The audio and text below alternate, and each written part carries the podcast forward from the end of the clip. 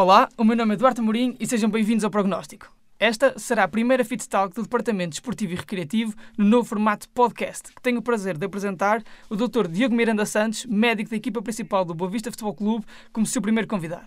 Muito boa tarde, Dr. Diogo Santos, e seja muito bem-vindo. Muito boa tarde, obrigado.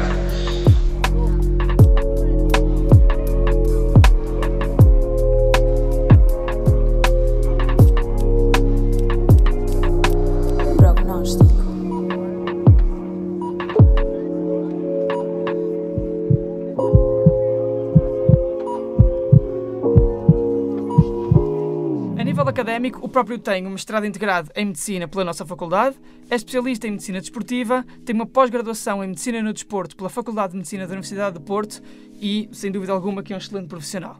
No que toca ao, ao, desenvolvimento profissional, já trabalhou no Centro de Medicina Desportiva do Porto, já pertenceu à Autoridade Antidopagem de Portugal, já trabalhou como médico da Seleção Nacional de Voleibol e, atualmente, é médico da equipa principal do Boa Vista Futebol Clube. O primeiro tema que trago aqui hoje e que quero debater consigo está relacionado com ainda a situação pandémica. Tendo em conta tal circunstância, de que forma garante a saúde e preparação física de todos os jogadores do Boa Vista?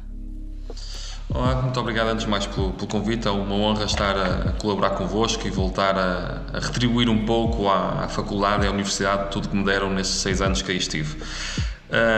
Voltando então a este tema da, da pandemia, uh, para nós é foi um desafio muito grande numa fase inicial conseguirmos manter os nossos atletas em forma enquanto estavam em confinamento, tal como nós todos estivemos no início do ano passado. Uh, nessa altura, sim, foi difícil uh, preparar circuitos de treino, ter certeza que a alimentação era correta, para poderem, dentro do possível, já sabemos que não é exatamente igual treinar em casa e treinar em campo, mas dentro do possível manter a sua forma. Uh, hoje em dia, o nosso dia a dia já é muito mais normal, ainda com as devidas adaptações da pandemia, tal como na maior parte dos trabalhos uh, em que já se começa a retomar, também no futebol se retomou, com as devidas medidas de segurança, uh, mas com uma certa normalidade que também nos ajuda no, portanto, no nosso dia a dia. Claro, claro. Um, ainda mantendo este assunto, qual, qual, a sua opinião no que toca à continuação dos, dos, campeonatos profissionais em Portugal, principalmente nos meses em que a situação pandémica colocava o país numa situação bastante delicada? Isso foi um tema muito engraçado. Nós, na altura, se, o futebol decidiu parar os seus campeonatos ainda antes do ser decretado confinamento, numa primeira fase inicial. Portanto, o futebol, houve uma reunião dos médicos, todos os médicos da primeira e da segunda divisão, que em conjunto e por unanimidade aconselharam a Liga a suspender os campeonatos, portanto, ainda antes entrávamos no confinamento. Portanto, o futebol acabou por dar até o exemplo para a sociedade na altura, ao parar a sua atividade, uh, ainda antes de todos nós ficarmos em confinamento. Depois, em relação ao retorno, nós hoje sabemos que o desporto, especialmente ao ar livre, o risco de contágio é extremamente baixo, para não dizer nulo. Ainda, muito recentemente, saiu um artigo sobre sobre possibilidade de contacto em jogos de rugby, onde o contacto físico é muito mais próximo comparativamente com o futebol e onde não houve contágio e havia atletas eh, com Covid a, a praticar esse desporto. E, portanto, deixa-nos com alguma segurança. Contudo, o futebol não é só exatamente o que se passa entre as quatro linhas, mas também há toda uma estrutura fora das quatro linhas que aí sim aumenta o risco de, de infecção. Estou a falar do uso de balneários, estou a falar das viagens para, para os jogos, estou a falar de autocarros, estou a falar de hotéis, portanto, tudo isto aumenta muito o risco de, de, de infecção e, portanto, são aí que nós temos de ter as maiores precauções. Portanto, na altura, após a paragem, quando foi decidido retomar os campeonatos, eh, foi elaborado um protocolo sanitário, também em conjunto com todos os clubes da Primeira e da Segunda Liga, precisamente para tentar manter ao máximo estas questões de, de segurança para todos os intervenientes, não só os atletas, mas também as equipas técnicas, árbitros, etc. Eh, a título de exemplo, por exemplo, é comum quando vamos viajar para, por exemplo, vamos jogar a Lisboa, é comum irmos de véspera, os atletas partilharem quarto e irmos todos de autocarro o que se que fazer foi dividir a lotação do autocarro para promover um maior espaçamento social, sempre com o uso de máscara do autocarro, quartos individuais, refeições nos quartos. Portanto, houve esta série de cuidados para ter a certeza que, caso houvesse algum caso positivo, não haveria contacto aos outros elementos. Isto além, obviamente, do plano de estagens obrigatório, que nessa fase inicial eram dois testes por semana, neste, nesta fase é só um teste por semana, 48 horas antes do jogo, que também nos permite filtrar eventuais casos positivos e isolá-los, portanto, evitando que haja contágio para, para toda a equipa e também para a equipa adversária. Claro, claro. E é nesse contágio que nos vamos focar agora, porque o Boa Vista foi uma das, das seis equipas sem qualquer caso positivo de, de Covid-19 entre os meses de dezembro e de janeiro. Uh, para além de Vasco Seabra, que foi o primeiro treinador desta época desportiva do Boa Vista, uh, apenas cinco jogadores uh, testaram positivo. são os números mais baixos da Primeira Liga, com como foi feito esse controle e o que explica tais números, tendo em conta que a diversidade de resultados é bastante elevada? Assim, o controle, eh, o nosso protocolo não é muito diferente do protocolo da maior parte das equipas de futebol. Portanto, há um controle da temperatura à chegada, uma checklist diária de sintomas uh, e qualquer tipo de contacto de risco eh, seja um atleta que disse que teve com uma prima, teve com uma irmã, ou foi ver um amigo, etc., todos esses contactos são automaticamente isolados para ter a certeza que, de facto, não há casos positivos. Havendo um caso positivo, o mais importante é nós sabermos reagir e reagir rápido. Uh, muitas vezes o que acontece uh, é esperarmos um pouco, perceber o que é que se, se um, um, um, contacto de alto risco poderá ou não vir a ser positivo e essa demora pode levar a que a que mais atletas fiquem contaminados. Porque, como falamos há pouco, numa fase inicial, esta separação de todos os atletas era muito maior. Nesta fase, eh, os atletas já partilham balneários, portanto, já, já trabalham em espaços comuns e, portanto, nós temos de ter a certeza que este efeito de bolha é, é, garantido. E, portanto, ao mínimo caso positivo ou ao mínimo contacto, esses casos são isolados, toda a equipa é retestada para ter a certeza que, que não há problemas. Em relação a explicar porque é que temos tão poucos casos, acho que tem precisamente a ver um pouco com isso, ou seja, com a tal rapidez de atuação. Também, obviamente, eh, alguma sorte, porque sabemos que num grupo de 25 ou 30 jogadores, se um ou dois estiverem positivos eh, e que os sintomas, se aparecerem sintomas, podem ser ao fim de 4, 5 dias de, de infecção, é o suficiente para termos toda a equipa contaminada. Portanto, também aqui haverá alguma sorte à mistura. Aliás, nós temos números mais baixos, mas mais baixos que nós, por exemplo, tem o, o Santa Clara e o Marítimo, que pelo seu, pelo seu isolamento geográfico também torna mais fácil manter este, este, estes níveis menores. Também o Farense tem tido bons, bons números em relação a isso, mas tem a ver um pouco, um pouco portanto, com a mistura de tudo isto. Boas medidas, eh, rapidez na, na atuação e também, obviamente, alguma sorte.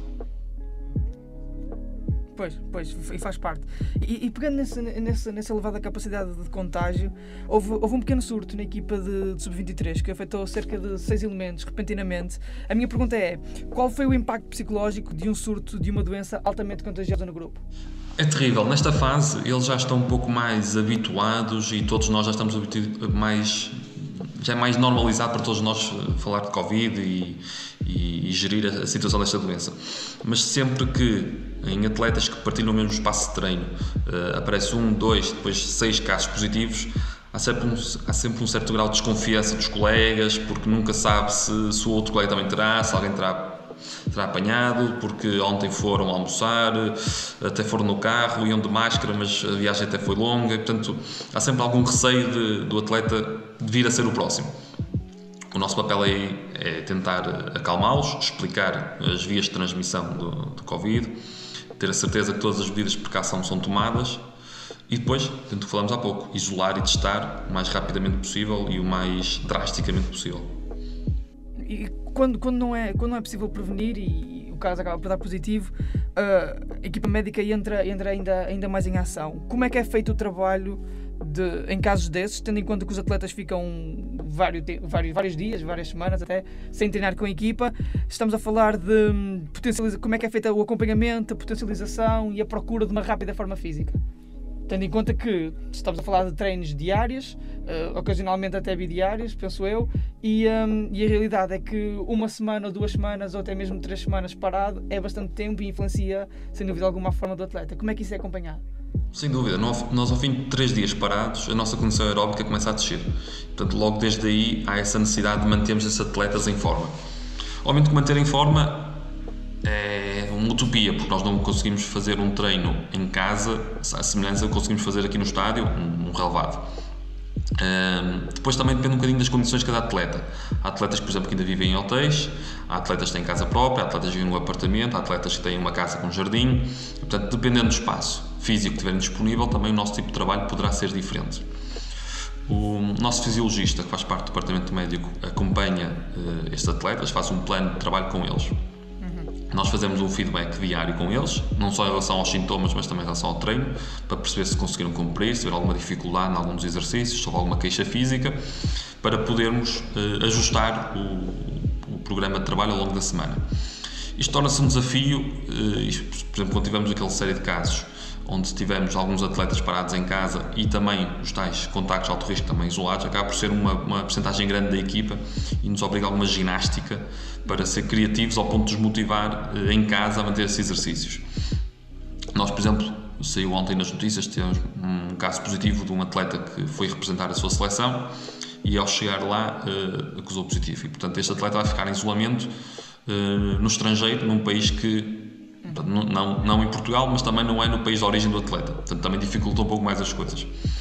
Uh, portanto, o que nós temos que fazer é, é agilizar aqui os processos de comunicação.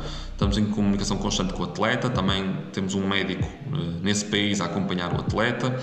Uh, falamos com a federação. E agora vamos também enviar-lhe um plano de trabalho para ele dentro do hotel, no seu quarto hotel, que vocês devem imaginar, fazer exercício num quarto hotel não há muito espaço, temos que ser um pouco criativos e até porque o atleta obviamente não levou o equipamento de treino consigo, portanto dificulta um pouco, aqui o nosso trabalho, mas iremos tentar fazer dentro do possível esse, esse trabalho. Porque estamos a falar aqui do equipamento, por exemplo, quando foi a primeira paragem, em março do ano passado, uh, o clube foi disponibilizar material a casa de todos os atletas. Portanto, levamos bicicletas estáticas, levamos material de força, de peso, bandas elásticas, etc. Tudo isto para que eles conseguissem ter as melhores condições possíveis para pronto, para poderem manter alguns níveis físicos. Neste caso, este atleta está, está noutro país, ainda estamos a tentar perceber o que é que poderemos fazer por ele. Provavelmente iremos uh, alugar material nesse país para lhe entregar no hotel, para ele também poder. Será no mínimo uma quarentena de 10 dias, mas como necessita de um teste negativo para poder voltar a viajar para Portugal, temos que nos preparar para a possibilidade de virem ser mais dias. Então estamos a dizer que mesmo em isolamento os atletas fazem algum trabalho, algum trabalho físico para minimizar, para, para minimizar os danos, certo? Sim, sim, Então, mas dúvida. esse trabalho é, é, é, de que tipo? Digamos, é apenas local, exercícios de hipertrofia ou, ou cardio também é feito algum? Uh, antes de mais, nós temos que perceber se o, temos que saber se o atleta está em isolamento por, pela doença ou só por isolamento de contacto. For por isolamento de contacto de alto risco, nós podemos fazer todo tipo de trabalho sem, sem qualquer tipo de, de limitação em princípio, pelo menos para já, o atleta não desenvolveu a doença. Para os que são contactos positivos, nós temos de ter um especial cuidado, porque sabemos que eh, este vírus tem alguma afecção cardíaca e, portanto, nós não o podemos deixar treinar totalmente sem imitações sem antes passar por uma bateria de testes de avaliação cardíaca. Um, se o atleta sentir bem, se não tiver sintomas, se não tiver falta de ar, etc., não tiver mialgias, também não somos uh, muito restritivos na prática do exercício. Focamos uh, na, parte de trabalho de força, que é o mais fácil de executar em espaços mais reduzidos, mas também, como falamos há pouco, a componente aeróbia acaba por ser muito importante. Portanto, nós tentamos fazer, por exemplo, são exercícios intervalados, com um período de repouso menor, que assim conseguimos ter o estímulo quer da, da, da componente de força, quer da componente aeróbia. Portanto, com isso, tentar mantê-lo uh, dentro do, dos parâmetros aceitáveis de níveis físicos. Depois, por exemplo, se for um atleta que tenha tido um historial de alguma lesão, seja uma lesão discotibial, adutores, etc. O que também nós fazemos é fazemos exercícios específicos para, para essa queixa, para permitir que o atleta, já que está obrigatoriamente parado, consiga reduzir o seu risco de, de reincidência de lesão no futuro próximo. Porque depois, quando regressar, obviamente que será essa hipersolicitação que terá, terá que ser bem gerida para evitar uh, lesões. E, e, a questão psicológica? Como é que os jogadores são afetados, são afetados e como é que os pode ajudar? Porque isso, porque isso também é, acaba por influenciar, sem dúvida, o desenvolvimento, o desempenho, quer no treino, quer no jogo, quer em casa também. Sem dúvida, sim, sim, sim, sim. Nós temos atletas que encaram esta doença com uma normalidade brutal. Para eles é como se fosse uma constipação, é ficar em casa e assim que voltam, sentem-se bem, voltam a treinar e para eles não, não se passa nada. Temos outros atletas que de facto eh, somatizam muito algumas queixas, que e apresentam receio de regressar à competição, o receio de voltar a estar com os colegas, risco de infecção de familiares, de amigos, o medo de não conseguir competir ao nível prévio à infecção. Todos estes, estes anseios, estes receios têm que ser geridos com, com os atletas. Aqui o nosso departamento médico acaba por ser uma equipa multidisciplinar, nós temos também uma psicóloga a trabalhar connosco e cabe a ela esta avaliação e esta monitorização do, do, do bem-estar do atleta e, e destes receios. A nós, pessoalmente, uh, o que nós fazemos é discutir com, com, os atletas, perceber então esses, esses anseios, tentar explicar ao máximo quais as possíveis sequelas da, da doença, tentar não esconder nada, porque esta relação de abertura também permite que eles tenham maior confiança depois quando nós os avaliamos e quando dizemos que, que é seguro eles retornarem à competição. Claro, claro. Então, Dr. Diogo, o, o, o, próprio é, é, diretor clínico deste clube desde a época desportiva de 15-16. Considera que é a época desportiva que teve mais trabalhito? Sim, uh, entre esta de final da época passada, início desta e a primeira época terão sido as mais, as mais complicadas. Uhum. Primeira época pela, pela novidade, porque o nosso estudo da, da medicina e a maneira que nós tiramos o curso não nos prepara minimamente para este tipo de, de ambiente é normal que assim seja, não, não é esse o foco da, da, do curso, não é necessariamente o, o acompanhamento de atletas de, de, alto rendimento. Pois, pois, até porque a nível de, de tirar a especialidade, o, percurso da especialidade de medicina desportiva é por várias subespecialidades e não está diretamente relacionado. Isto é, ninguém vai ao hospital, olha, quero uma consulta para fazer uma prova de esforço, não é? Ninguém vai ao hospital fazer isso. Para já. Um, mas isso é um tema que nós vamos deixar para o fim, porque, porque claro, o, o seu percurso académico é algo, é algo notável, porque medicina desportiva não deixa de ser a única especialidade no país que só tem uma vaga e, e é merecedora de todo, de todo o respeito. E vamos deixar isso para o fim para, para acabarmos em grande. Uh, o segundo grande tópico que, que eu trago hoje está relacionado com a suplementação e níveis energéticos. Uh, relativamente à importância do descanso, quanto tempo de sono aconselha um jogador num dia anterior a um jogo, mais ou menos? O sono é, a par da hidratação e da alimentação, a ferramenta mais importante de, de recuperação do esforço. Uh, Foca-se muito nas, nos suplementos, na, nas, nas, nas, compressões, no frio, no calor, etc. Tudo isto são ferramentas úteis na, na na recuperação do esforço, sem dúvida, mas o sono será provavelmente uma das ferramentas mais importantes. Uh, o recomendado uh, normalmente são as 8 horas de sono, exatamente igual para, para um adulto saudável. Uh, contudo, no atleta, nós devemos promover um pouco mais estas horas de sono. Nós sabemos quantas mais horas de sono o atleta tem, maior capacidade de recuperação, menor o risco de lesão. E há estudos engraçados, têm população adolescente, que os atletas, quanto menos dormem, mais lesões têm. E, portanto, não só pela prevenção de lesão, mas também pela maior disponibilidade energética, portanto, maior capacidade física depois, quando é necessário para o jogo, neste caso, as 8 horas de sono, se conseguimos fazer uma cesta durante, durante o dia, eh, tanto melhor. Portanto, o sono, nós conseguimos fazer um banco de horas de sono e que se durante a semana às vezes os atletas podem não cumprir tão bem, porque têm crianças, têm filhos, têm têm fe... hoje em dia não, mas pronto, mas têm festas e têm jantaradas, etc. Quando fazemos o estágio pré-jogo, uh, o intuito é que o, o atleta esteja em, em, reclusão vá desde a véspera e permite que reponha essas horas de sono o máximo possível. Portanto, o atleta dormirá uma noite, nós normalmente fazemos 9 horas de sono, sabemos que atletas nem sempre dormem as 9 horas, mas de qualquer maneira apontamos para isso e depois, durante o resto da manhã ou da tarde, dependendo da hora do jogo, também promovemos pelo menos mais uma hora de sono para esses atletas. Uhum. E tocando então aqui na, na manhã, na, na, alimentação, hidratação, reidratação que falamos há bocado, qual é o pequeno almoço ideal para, para um treino matinal? Um, nós, quando comemos, estamos a comer, a preparar-nos para algo, seja um treino, seja uma competição. E se focarmos, por exemplo, na competição, o mais importante para o atleta será ter todos os níveis de energia, ter uma boa potência muscular e não tentar reduzir ao máximo o efeito da fadiga ao longo dos 90 minutos, 120, o que for. E nós sabemos que a principal ferramenta para isso, o principal combustível para exercícios de alta intensidade, advém dos hidratos de carbono.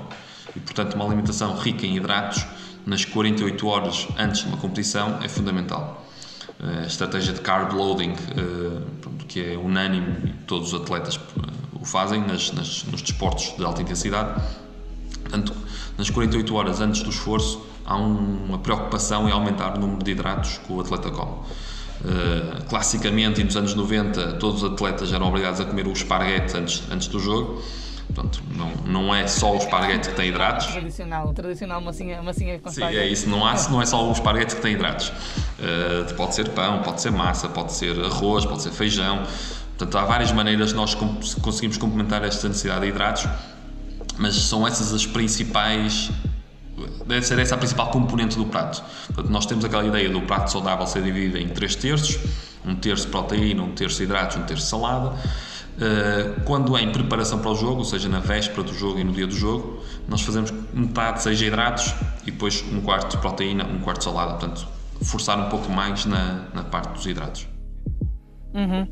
Um, saiu há pouquíssimo tempo uma notícia dada pelo fisiologista da, da atual equipa do antigo jogador do Porto, do, do Hulk, dizendo que, tendo em conta todo o seu porte físico, que é, que é fortíssimo, toda a, gente, toda a gente que conhece o futebol e conhece o Hulk sabe, sabe disso, ele pode perder até 5 kg num jogo.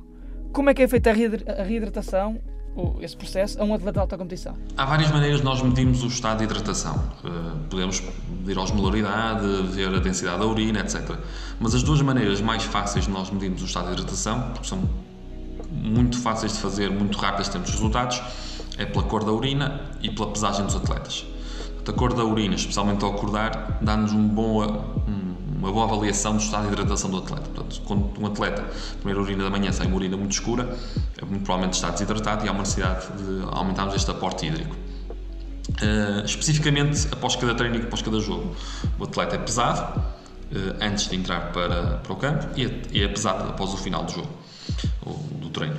Uh, é normal os atletas perderem 1, 2 quilos após, após um treino, após um jogo. Os 5 quilos do Hulk, de facto, é um, um exagero, um número muito grande. Uh, também, provavelmente, pela própria massa do atleta, que ele não é um atleta propriamente magrinho, não é? Não é um atleta que pesa 50 quilos, de certeza.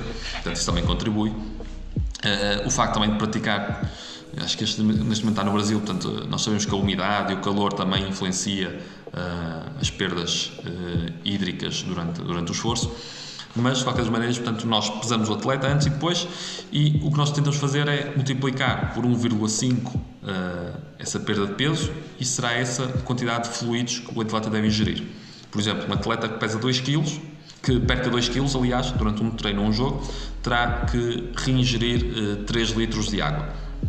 Esses 3 litros não devem ser feitos em, em bolos, portanto não é para ver os 3 litros de penalti assim que, acaba o, assim que acaba o jogo, mas ele sabe que é uma meta que deve atingir até portanto, ao longo das próximas 12 horas. Uhum. Uh, no que toca aqui a, ao sedentarismo juvenil, analisando o ambiente académico de um estudante do, do ensino superior, há características como elevada ingestão de bebidas alcoólicas, consumo exagerado de fast food, sedentarismo, que acabam por influenciar negativamente os alunos.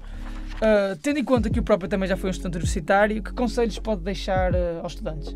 Eu, eu, eu, devo falar como, como médico especialista em medicina esportiva e não pelo meu exemplo como estudante universitário, porque eu no meu primeiro ano e na faculdade ganhei 15 quilos, portanto claramente não era um exemplo de, do que se deve fazer.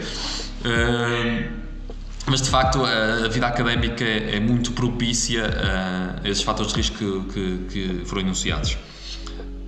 O que nós devemos promover, não só para o estudante universitário, mas também para toda a população, são pelo menos 150 minutos uhum. de exercício de intensidade moderada por semana.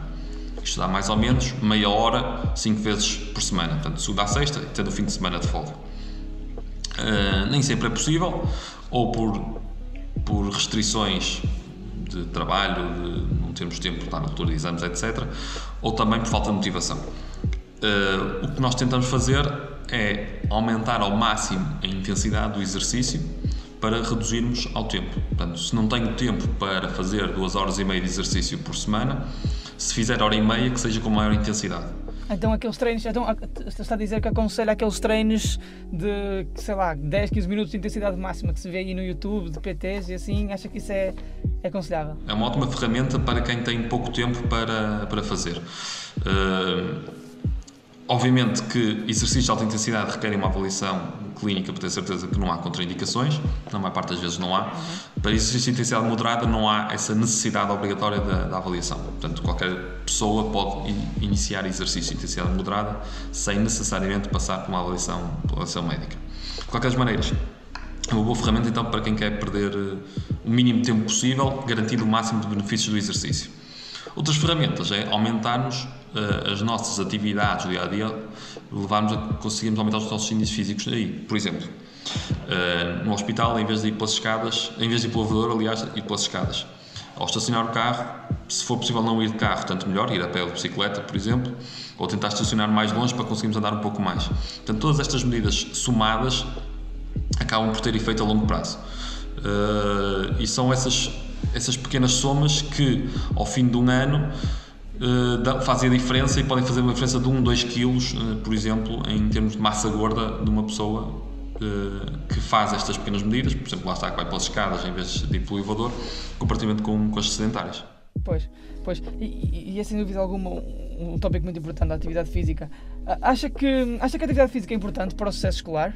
Sem dúvida. Direta ou indiretamente? Acha que há alguma ligaçãozinha? Há, há, muitos artigos que mostram que, que crianças que praticam desporto têm uma maior capacidade de focarem-se nas aulas, que obviamente também acaba por aumentar o, a rentabilidade das mesmas. Uh, houve um artigo que foi no Nebraska, acho eu, que falaram com professoras e todas elas reportavam que os atletas que tinham melhores notas uh, eram aqueles que também praticavam atividade física além, portanto, não só diretamente relacionado com a, com a cognição, portanto, não só necessariamente por aí, mas também com a parte comportamental, portanto, atleta, o, desculpem, a criança depois sente-se mais calma nas aulas e consegue focar-se mais. Uh, portanto, podemos olhar especificamente para aí, também podemos olhar depois para a parte da disciplina, a parte dos desportos incute umas medidas de, de, rigor e disciplina, portanto, a disciplina do treino, a disciplina da competição, e isso acaba por se transpor também para a disciplina depois na, quando falamos em estudar, por exemplo. Pois, pois, pois, pois, pois. Uh, voltando um bocadinho então ao, ao, tema da suplementação, dos níveis energéticos, quero focar no, no papel da medicina desportiva na otimização do rendimento desportivo. Existem várias substâncias com poderes energéticos no mundo da nutrição e da suplementação, como a taurina, o extrato guaraná, a carnitina qual é o tipo de, de, suplementação que é dado antes de, antes de um jogo para, para tentar obter o máximo rendimento do atleta? Muito bem. Foste aí buscar alguns suplementos um bocadinho mais obscuros. Uh, por exemplo, a taurina tem, tem evidência do aumento de força em ratos, mas não há nenhum estudo em humanos que, que mostre a sua eficácia. Uh, mas é, é, normal, o mundo da suplementação é um mundo enorme com imensas substâncias, às vezes com, não, com pouca evidência, mas que assim são utilizadas eh, de forma muito a miúdo.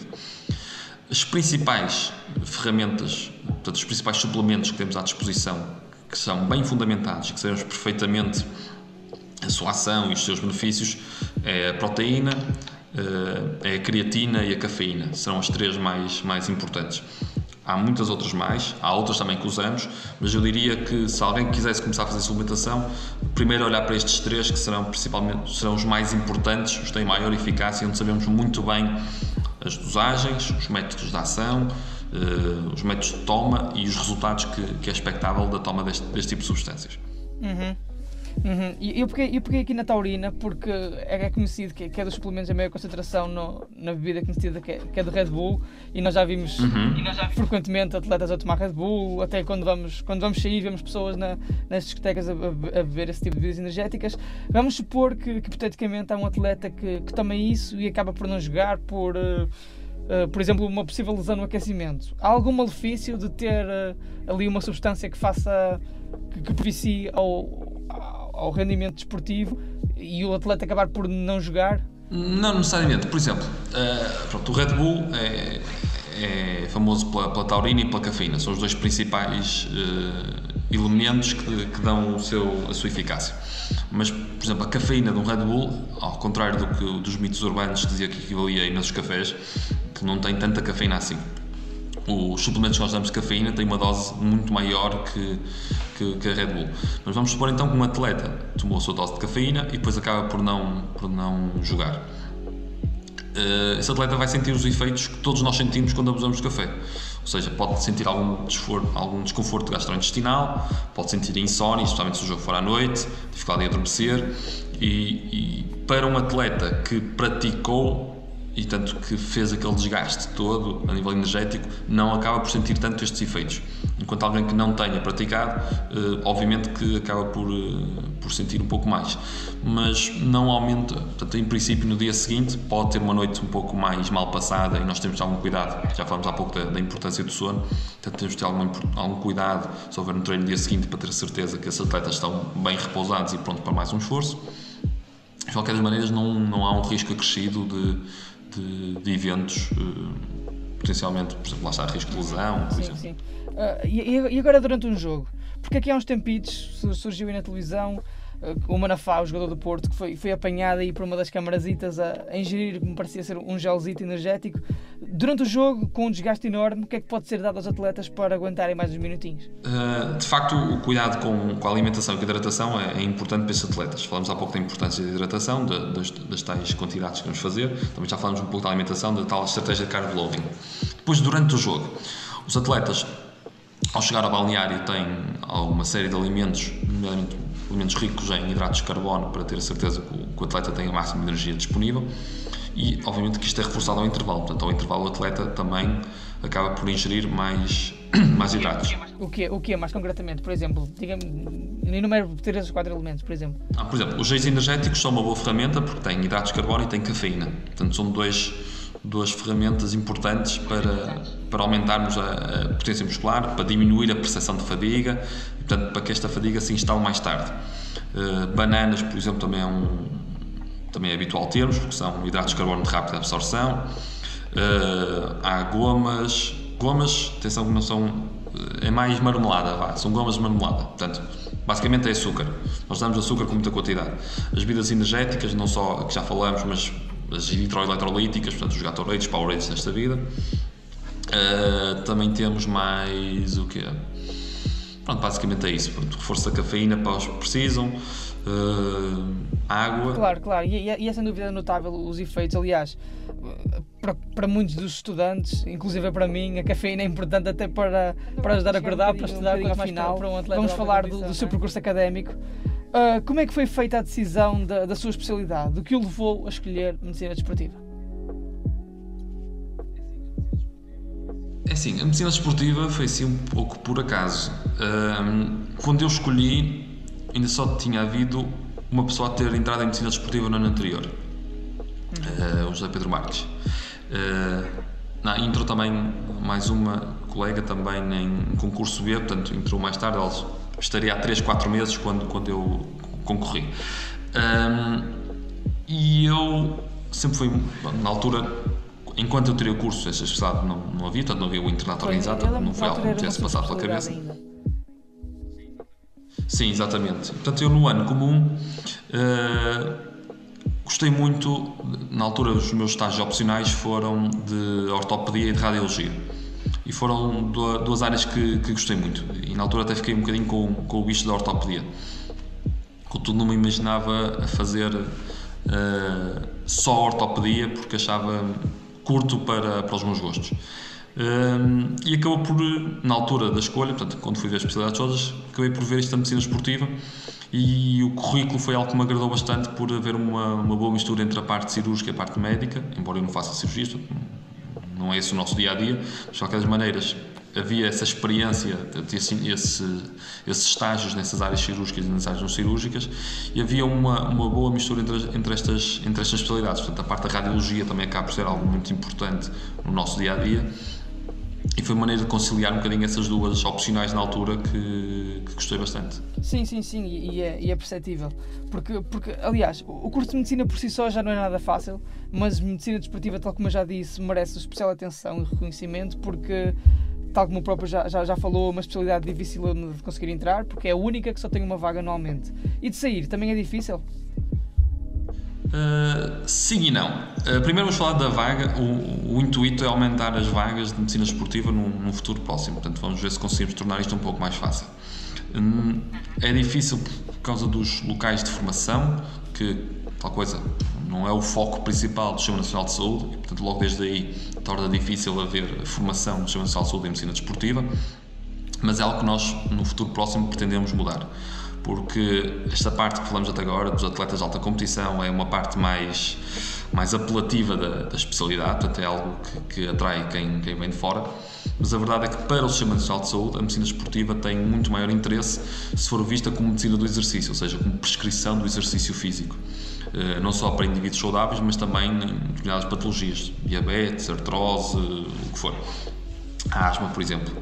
Um, e, portanto, haver essas consultas de prescrição do exercício físico no Sistema Nacional de Saúde, dadas por médicos especialistas em medicina desportiva, poderá ser uma ótima ferramenta hum, e poderá ser uma, uma boa solução para, primeiro, para aumentar a vaga de especialistas em medicina desportiva, mas também para promover estes tais estilos de vida saudáveis que falamos eh, na nossa população em geral.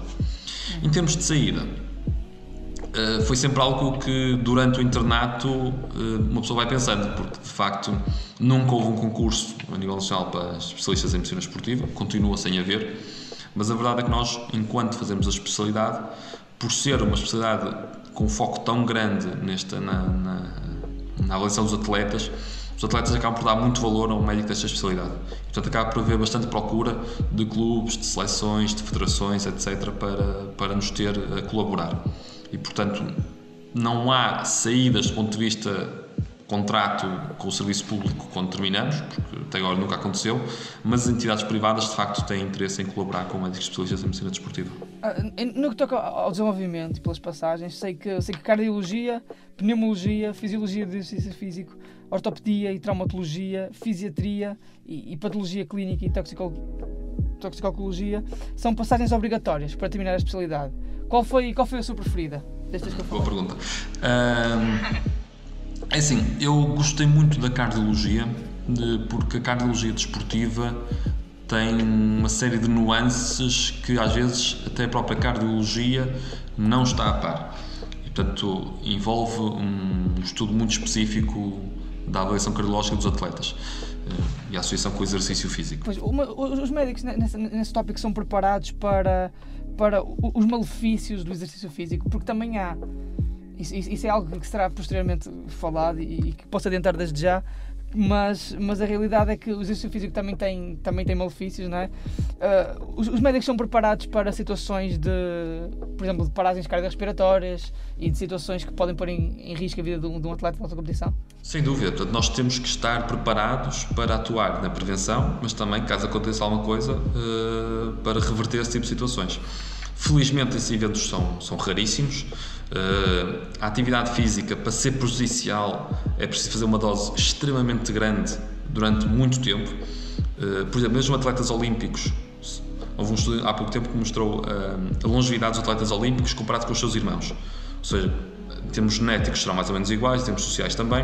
E mesmo os atletas olímpicos, com a carga de treino que têm, têm uma longevidade maior com os seus, com os seus irmãos. Ou seja, o exercício físico traz muito poucos malefícios. Poderá, obviamente, a morte súbita do atleta é algo que nos preocupa, mas é um evento extremamente raro. As lesões também é algo que faz parte e temos que saber lidar, mas de qualquer das maneiras, eh, só para passar esta mensagem, que os benefícios claramente suplantam sim, os sim, malefícios. Sim, são superiores aos malefícios, claro.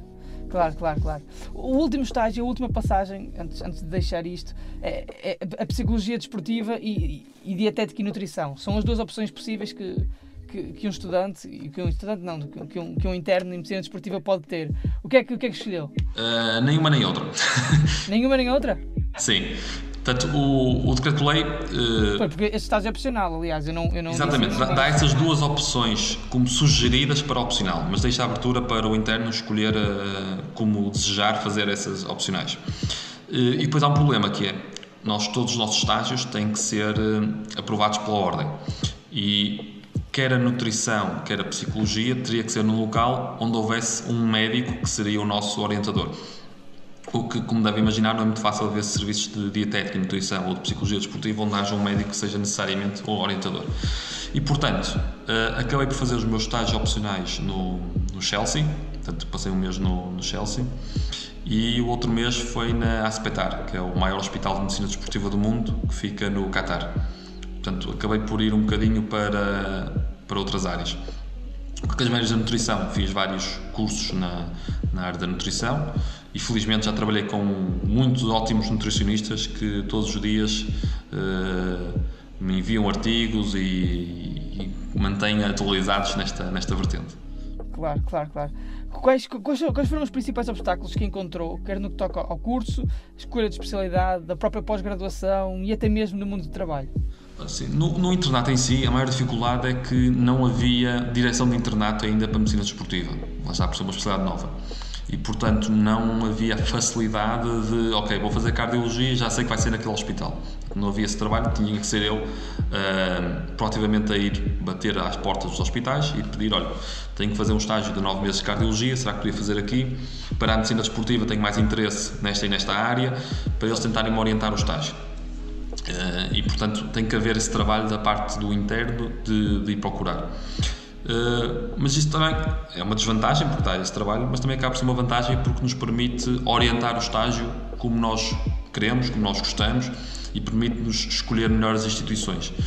Uh, por exemplo, falei aqui da cardiologia, mas se falhar, por exemplo, da fisiatria, a maior parte dos serviços de fisiatria a nível nacional estão mais focados na reabilitação, por exemplo, de neurológicos, mais focados na recuperação da AVC, por exemplo. E no, nosso, no meu caso, na medicina desportiva, uh, tenho muito mais interesse fazer a reabilitação no sistema musculoesquelético, portanto, a reabilitação de lesões, tendinopatias, etc. E, portanto, consegui, graças a isso, falar com um dos melhores especialistas na área, uh, trabalhar com ele no seu serviço e focado especialmente e unicamente na área da reabilitação musculoesquelética, portanto, não, não passando tanto pelas outras valências. Portanto, acaba por ser essa vantagem e desvantagem da, da, do nosso internato. Depois, em termos de saídas, eh, foi o que falei há pouco, nós, à medida que vamos fazendo no internato, vamos tendo contacto com, com muitos atletas, com muitas modalidades, com muitos clubes, portanto, eh, por aí acaba por haver esta facilidade de saída. Facilidade, atenção, ainda um pouco eh, entre aspas, porque também, por exemplo, estamos a falar aqui, eu trabalho aqui no Boa Vista, é um clube de primeira divisão. Dos 18, 18 equipas da primeira divisão, se calhar metade é que poderá pagar a um médico para trabalhar o tempo inteiro. Portanto, os outros poderão não ter essa prioridade para já e, portanto, também torna-se difícil viver exclusivamente disto. Então, é preciso saber ter algum jogo de cintura aqui, ter algum espírito aberto, um espírito de guerra também. Uh, pronto, e gostar. Claro, até porque faz parte do staff, faz parte do grupo, faz parte de quem, de quem faz os atletas andar, mais, mais concretamente. Um, Considera-se um homem realizado a nível pessoal e profissional? Não, ainda não.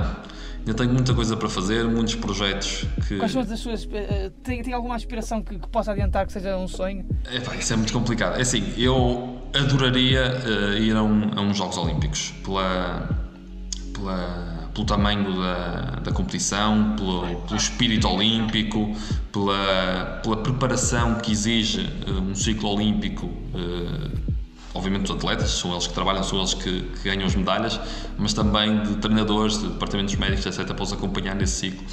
Acho que seria um desafio muito, muito interessante e, e muito engraçado. Que conselho é que deixa aos, aos, aos, finalistas que este ano realizam a PNA para terem, para terem sucesso na prova? Bem, olha, focando no que falamos agora, fazer alguma atividade física uh, é uma ótima ferramenta para melhorarmos os índices cognitivos e podermos estar mais relaxados e mais tranquilos para, para fazer esse exame. De resto, vou dar um conselho que era o que eu dava a mim todos os dias, sempre, todos, todas as semanas, todos os meses, sempre que ia fazer o exame, que é ir o mais calmo possível, confiante, uh, saber que o trabalho está feito. Se ainda podemos fazer ótimo, se não, quando chegarmos à altura do exame, o que está feito está feito e sempre o mais calmo possível e de certeza que as coisas correrão pelo melhor. Exatamente, exatamente. Eu tenho uma última pergunta que, que, que é a famosa pergunta da praxe, que vai ser, que vai ser deste, deste departamento e, deste, e destes tópicos das Fit Talks, que é, que é a seguinte: Pergunta da praxe. Qual, na sua importância, a importância da medicina no mundo do desporto? É. É engraçado porque a medicina já acompanha o mundo do desporto há muito, muito tempo, mas nas últimas décadas, sem dúvida, tem vindo a, a ganhar o seu espaço e o desporto tem-se vindo a perceber da importância da medicina como, como uma ferramenta para ajudar a ter os atletas disponíveis para ter os atletas no maior estado de preparação possível, para evitar lesões e para quando estas acontecem podermos reabilitá-las o mais precocemente e o mais eficazmente possível. Uh, há 20 anos atrás, se calhar a maior parte dos clubes nem sequer tinha médico, tinha um massagista para, para resolver a maior parte dos problemas. Hoje em dia é impensável uma equipa profissional não ter apoio médico para, para acompanhar os seus objetivos. E enquanto também antigamente o médico servia só para operar os jogadores que se lesionavam lesões que requeriam intervenção cirúrgica, hoje em dia o nosso papel também é muito mais amplo. Nós ajudamos no planeamento para épocas, ajudamos nesta monitorização da fadiga, ajudamos na estratégia de prevenção de lesões, na reabilitação, no tal cuidado em emergência. Portanto, o nosso papel acaba por ser muito maior eh, e acho que o desporto e a medicina trabalham lindamente juntas e vai ser uma, uma parceria muito grande e, e muito longínqua, de certeza absoluta, no futuro do desporto. Gostaria, gostaria de mais uma vez agradecer a sua presença e, uh, e a todos os nossos ouvintes. Espero que tenham gostado. Sigam o prognóstico, ativem as notificações para não perderem nada e até à próxima Fit Talk. Até lá, sigam estes conselhos e mantenham-se ativos. Prognóstico.